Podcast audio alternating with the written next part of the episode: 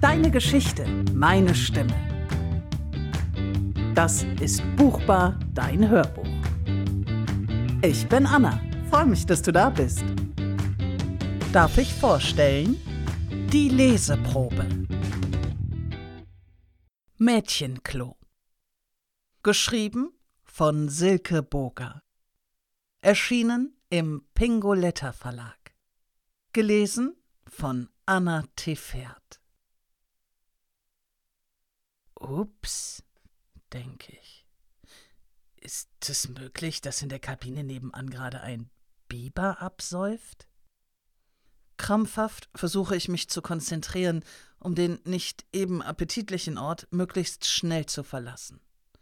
Die gurgelnden und zugleich krächzenden Geräusche nebenan schwellen aufs Unerträgliche an. Mit der geballten Gelassenheit meines partyerfahrenen Körpers versuche ich meine ultraheißen, aber ziemlich unpraktischen Lederleggings langsam hochzuziehen, ohne größere Mengen Toilettenpapier darin zu verwickeln. Auf der Peinlichkeitsskala von 0 bis 10 gibt es nämlich leider eine klare 11 für das Verlassen von Toiletten mit gleichzeitigem Schleppe hinter sich herziehen in Form einer halben Papierrolle. Scheiß Roséschorle, gurgelt der Biber nebenan. Ich hätte definitiv heute Abend auf mein Sofa hören und mich zu Hause aufhalten sollen, grunzt es aus der Damentoilette neben mir. Carlotta, reiß dich zusammen, erwidere ich. Roséschorle gehört doch normalerweise zu deinen einfachsten Getränken. Ja, aber nicht, wenn es abwechselnd mit Prosecco Aperol und Ramazzotti in unbeschreiblichen Mengen und mit hoher Geschwindigkeit in mich hineingeschüttet wird. Carlotta hatte recht. Kein normaler Frauenkörper kann diese Dosis Alkohol unbeschadet und ohne sofortiges Einsetzen von menstruationsähnlichen Bauchkrämpfen überstehen. Egal, sag ich. Komm jetzt bitte wieder aus diesem ätzenden Mädchenklo raus. Wir sind schließlich nicht zum Vergnügen hier. Carlotta kriecht neben mir in den Vorraum der gefühlt lediglich einmal zwei Meter großen Toilettensituation, immer noch wirkend und zerknittert wie eine ausgedrückte Tube Zahnpasta. Ich trag dir nur noch einen Hauch roséfarbiges Rouge auf. Dann gehen wir wieder an den Start. Versuche ich die Situation mit einem kleinen, gut gemeinten Scherz aufzupäppeln. Aber als ich in die blutleeren Augen meiner besten Freundin blicke, ist mir klar, dass uns nur noch ein Wunder eine unbeschwerte Restnacht bescheren kann. Entschuldigen Sie bitte, dürfte ich mir Ihren Labello kurz ausleihen? Irritiert blicke ich mich um. Nicht die Tatsache, dass ich gesiezt werde, bringt mich aus der Fassung, sondern sehr konkret der verbal geäußerte Wunsch, mein Labello Secondhand zu benutzen, wo ich mir doch eben nicht nur ausgiebig die Lippen, sondern auch das Innere meiner Nasenlöcher damit benetzt habe. Ähm, Claro, hier hast du ihn.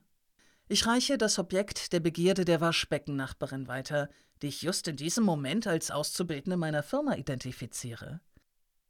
Cool, dass Sie selbst in Ihrem Alter noch hier ins Glam kommen.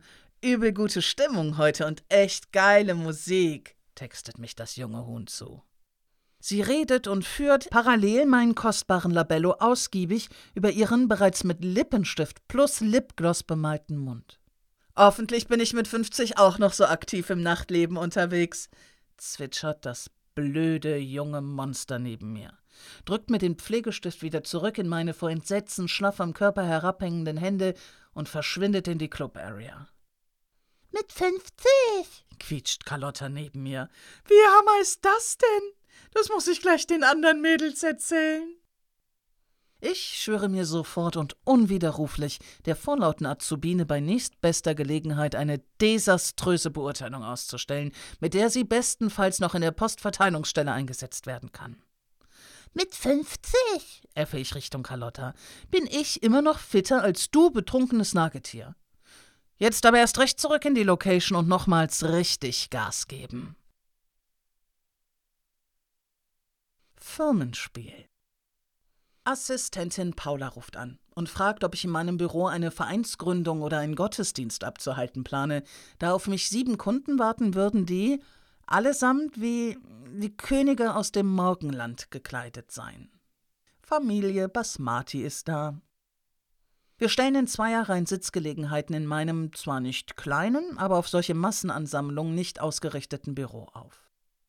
Danach dauert es ungefähr Oh, 23 Minuten, bis ich mit sämtlichen Teilnehmern unseres interkulturellen Finanzierungstermins bekannt gemacht bin. Sie sind alle so aufgeregt, dass ich kurz überlege, ob ich den Kunden erzählen soll, dass es sich lediglich um den Erwerb und die Finanzierung einer Immobilie und nicht eines Atomkraftwerkes handelt. Aber diesen Gedanken verwerfe ich schnell wieder. Wer weiß, ob meine Scherze in der indischen Mythologie ihren korrekten Platz finden. Stattdessen beschließe ich, blondes Vertrauen in meine Fähigkeiten als Bankberaterin zu haben und wir die heilige Kuh schon vom Eis bekommen werden. Der Informationsaustausch und die Kostenzusammenstellung für das angedachte neue Zuhause des Familienclans erfolgt problemlos und auch zügig. Ich wage mich tatsächlich, aufgrund des bis dahin reibungslosen Verlaufes unseres Finanzierungsgespräches, verhältnismäßig schnell in Richtung Kreditkosten vor. Oma Basmati verzieht bereits weinerlich ihr weitgehend zahnloses Gesicht. Papa Manjit beginnt zu beten. Lediglich Töchterlein Indra daddelt von allem unberührt weiter auf ihrem Handy.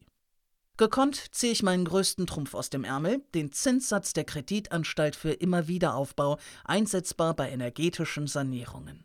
Theatralisch mache ich eine Sprechpause und haue dann siegessicher die Zinshöhe von 0,75 Prozent bei einer zehnjährigen Zinsbindung heraus. Es herrscht kurze Stille. Mama Basmati verschluckt sich an ihrem Mineralwasser, Sohn Ganesh fällt auf die Knie, Manjit beginnt einen mehrstimmigen dravidischen Lobpreisgesang anzustimmen und Oma Jaswinder wirft Rosenblätter aus ihrer Handtasche in die Luft. Das Entzünden von bengalischen Feuern muss ich mit Hinweis auf die Brandmelder an der Zimmerdecke leider verbieten. Die älteste Tochter, Rajani, wird angewiesen, sofort ein Wasserbottich zu füllen, und Schwager Sutir zieht mir bereits meine Stiefel aus, um eine traditionelle Fußwaschung durchzuführen. Aus den Augenwinkeln sehe ich das völlig fassungslose Gesicht von Terry in meiner Bürotür, und ich zeige ihm kurz mit einem breiten Grinsen das Siegeszeichen. So sieht Kundenbegeisterung aus, junger Mann. Mit frisch gewaschenen Füßen, jeder einzelne Zeh mit Lavendelöl einbalsamiert, drucke ich die einzelnen Anträge aus und lasse vorsichtshalber noch einen größeren Bausparvertrag von Familienoberhaupt Manjit unterzeichnen. Falls der Erwerb des Taj Mahals bei Familie Basmati irgendwann in naher Zukunft anstehen sollte. Denn dort ist sicherlich ein gehöriger Renovierungsstau vorhanden. Für Mai kommenden Jahres werden mein Mann und ich zur Hochzeit der mittleren Tochter Suri nach Zentralindien eingeladen. Ich verspreche daran teilzunehmen und mich bis dahin auch nur noch mit Sandelholzseife zu waschen. Dies soll wohl dem Brautpaar Glück bringen. Unter tiefen Verbeugungen, hüben wie drüben, verabschieden sich Basmatis nach rund zwei Stunden von mir. Und ich tanze wie der bescheuerte Glückspilz aus der Dreck24-Werbung, der beim billigsten Stromanbieter gelandet ist, durch mein Büro. Schnell stanze ich noch mit dem Locher einige Konfetti aus und mische sie mit den umherliegenden Rosenblättern. Kollegin Gigi kommt just in dem Augenblick in mein Arbeitszimmer, als ich die Rosenblätter von Oma Jaswinder samt meiner Faschingskonfetti nochmals durch die Luft wirbeln lasse. Yeah, Perry, da hattest du ja einen echten Home Run. Vermutlich konntest du auch noch ein fettes Bausparbuch verkaufen und bist jetzt wieder Spitzenreiterin in unserer internen Rankingliste, orakelt Gigi, während sie irritiert auf die Fußbadewanne neben meinem Schreibtisch blickt. Mädchenklo. Geschrieben von Silke Boger. Mehr zu diesem Buch und zur Autorin gibt es auf pingoletta.de.